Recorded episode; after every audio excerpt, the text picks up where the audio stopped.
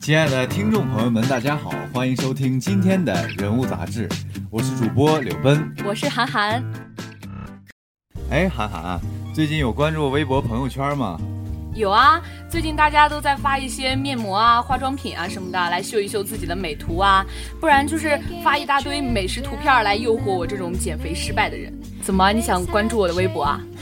对呀，我正想翻一翻你的八卦，你的老底呢。我最近在刷微博朋友圈的时候，看到大家都在转发一篇叫做《辽大好大爷》的人物传记，传记中写了我们辽大非常受大家爱戴的一位大爷，你知道这位大爷吗？辽大好大爷啊。你说的不会就是咱们辽宁大学开水房的裘大爷吧？哎，对了，你还真聪明，猜对了，他就是我们辽宁大学开水房的裘大爷。今天也非常的有幸，我们把微博红人裘大爷请到了我们的导播间。下面请裘大爷给大家打个招呼吧。宝宝们好，我是你们的裘大爷。啊，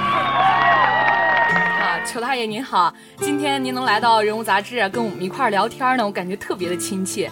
刚才柳奔也说了，您现在是微博达人呢，那您是自己注册的吗？这里面有没有什么故事啊？跟我们说说。有啊，因为当初的时候我自己啊不会注册，因为也不了解，所以说呢，这都是有爱心的同学们他们在教我，哎，来帮助我，他们帮我注册。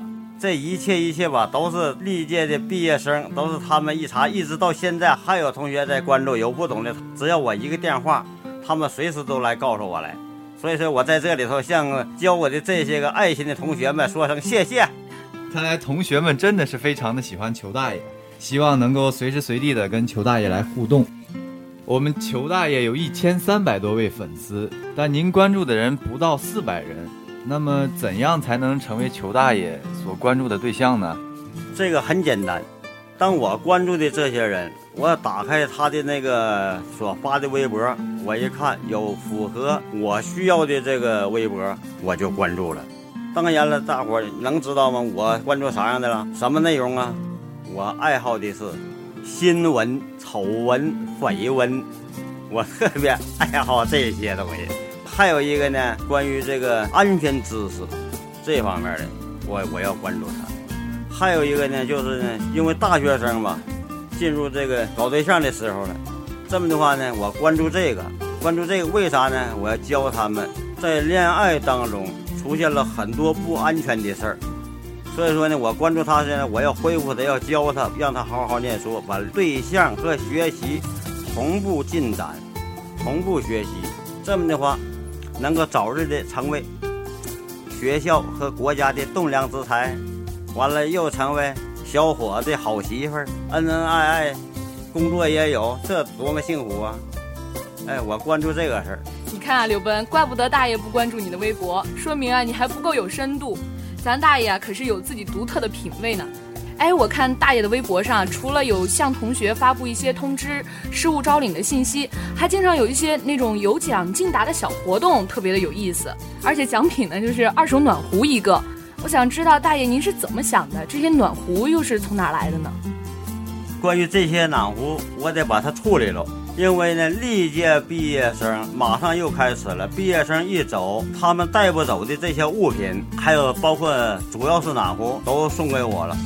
那么他们送都是免费送给我，那么我把他们怎么安排呢？这批东西呢，我再免费送给同学们。怎么送啊？说是我就贴个广告，大伙儿说随便来拿，那不行。利用一个呢非常的巧妙的方法，哎，能够赢取呢同学们的乐趣儿，这样变成了奖品，是历届的毕业生他的这个东西让他价值升值了。看来大爷跟学长学姐之间有着深厚的感情啊，水壶也是这份感情的不断传递。就是因为大爷如此的受人爱戴，才会有2011年大爷辞职风波在同学中引起很大的反响。那么大爷还记得当时的情景吗？能跟我们谈一谈吗？这个太记得了，我永远都不带忘的。那把同学们给我的爱呀，使我太受感触了。因为当时我不想干了，准备要辞职了。后来消息啊传出之后啊，这同学们呢都到水房去了，都是拿着东西站着牌往前送，来劝我了挽留我，不让我走。当时还有三家记者在场。后来这三家记者就问我了，他说：“你同学们这么挽留你，给个答复吧，是走是留啊？”完了我当着记者的面，人家正在摄像，完了我就回答了，我说不走了，谢谢孩子们给我的爱。哎，大爷，当时我们听说啊，您辞职是因为您当时想休息一下。那么现在，大爷，您每天的工作是怎样的呢？哎呀，现在比那个时候啊工作强多了，因为那个时候啊太累了。当时水房就我一个人，每天工作十六小时，什么节假日都没有，所以说我累的受不了了。现在时间方面充足了，再一个工作量也没那么些了，每天要工作十六个小时，完了还没有倒班。现在好了，学校又配备了一个人，我们两个互相倒班上班，这么的话有充足的休息时间。再一个，原来那功夫呢，工作量相当大，每天需要呢烧开水四十吨左右，现在呢全天只有十多吨，这么的话呢，工作量大大的减轻了。啊，我们也希望裘大爷能够休息得好，保持身体的健康啊。那么裘大爷对于工作的态度非常的认真，确实值得当今我们年轻人学习。大爷在工作的时候尽心尽职，那么工作之余，大爷有什么其他的爱好吗？太多的爱好没有，基本上也就是刷刷微博、上上网、玩玩 QQ、微信，嗯，人人，基本上也就这些吧。这就是个人的爱好。再有时间了，有的时候呢，关注一下子这个书法，这是我的个人爱好。看来大爷在工作之余还很文艺啊！我记得我去打水的时候，看见您在水房外的小黑板上出过对联给同学对。好像是守寒窗空寂寞是吧？对出来了之后还会请对方吃饭。那么大爷您这么喜欢学生，是不是跟您年轻时做过老师有关呢？能不能跟我们谈谈您当时做老师的时候是什么样的？我这个爱好可能是跟他离不开，因为当老师的那个时候，专门就研究文化这方面的事儿。时间长了，自然而然的我就爱上了这个文学这方面，像这个写书法了，写对联儿了，对对联儿了。哎，我特别喜欢这个。看来大爷真的是经历非常的丰富，也是一位非常有故事的人。